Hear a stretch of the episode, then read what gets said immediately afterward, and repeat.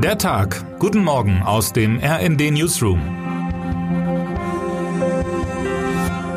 Es ist Freitag, der 30. September.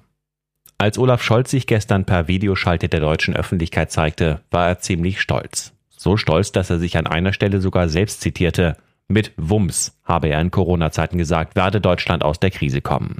Über den Abwehrschirm in der Gaskrise sagte der Kanzler nun, man kann sagen, das hier ist ein Doppelwumms. Erstaunlich ist in der Tat schon das Format des Programms. 200 Milliarden Euro werden mobilisiert durch Kredite, die der Wirtschaftsstabilisierungsfonds des Bundes aufnehmen wird. Dieses Finanzvehikel erläutert Andreas Niesmann, Steven Geier und Frank Thomas Wenzel in ihrem heutigen Hintergrundbericht, hatten bereits zwei Vorgängerregierungen zur Bewältigung großer Krisen genutzt, in der Bankenkrise 2008 und zu Beginn der Corona-Pandemie 2021. Viele Fragen sind jetzt noch offen. Wie genau soll die Entlastung von Firmen und Privatleuten funktionieren?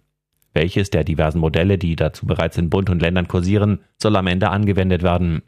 CDU-CSU-Fraktionschef Friedrich Merz sieht noch Wochen voller intensiver Debatten kommen. Entscheidend ist aber etwas anderes. Endlich zeigt Deutschland den Selbstbehauptungswillen, der der viertgrößten Industrienation der Welt angemessen ist. Finanzminister Christian Lindner fand die passende Tonlage. Wir befinden uns in einem Energiekrieg. Allzu lange hat Deutschland in letzter Zeit über Nebensächliches diskutiert. Es geht nicht um Umlagen oder Deckelungen gleich welcher Art, erst recht nicht um Gesichtswahrung für den einen oder den anderen Minister oder politische Geländegewinne für diese oder jene Partei. Es geht um ein Ringen mit Wladimir Putin, der maximales Chaos im Westen stiften und dadurch die Überlegenheit der Diktatur beweisen will. Spät, hoffentlich nicht zu spät, kommt nun der beherzte Aufschlag zur Abwehr von Putins perfidem Plan, durch seinen Wirtschaftskrieg unsere Demokratie zu destabilisieren, schreibt unsere stellvertretende Chefredakteurin Eva Quadbeck in ihrem heutigen Leitartikel. Putin übrigens wird sich auch heute wieder bemühen, den Westen so gut es geht zu verunsichern. Um 15 Uhr will der russische Präsident die Annexion der besetzten ukrainischen Gebiete unterzeichnen. Von da an droht er, werde man Angriffe auf diese Gebiete als Angriffe auf russisches Staatsgebiet betrachten und mit allen Waffen, die wir haben, zurückschlagen, also auch mit Atomwaffen. In den westlichen Hauptstädten hoffen viele Außenpolitikerinnen und Politiker in diesen Tagen auf eine hilfreiche Rolle Chinas. Könnte der chinesische Staatspräsident Xi Jinping den Russen Wladimir Putin und dessen nukleare Drohgebärden bremsen? Der Westen solle von Xi nicht zu viel erwarten, heißt es dazu in unserer heutigen Analyse. Doch immerhin gäbe es in China ein paar neue Ansatzpunkte für westliche Geheimdiplomatie. Termine des Tages. Bundesgesundheitsminister Karl Lauterbach plant für 10 Uhr in Berlin eine Unterrichtung der Medien über das aktuelle Corona-Infektionsgeschehen. Die Bundesagentur für Arbeit gibt um 10 Uhr in Nürnberg die Daten vom deutschen Arbeitsmarkt im Monat September bekannt.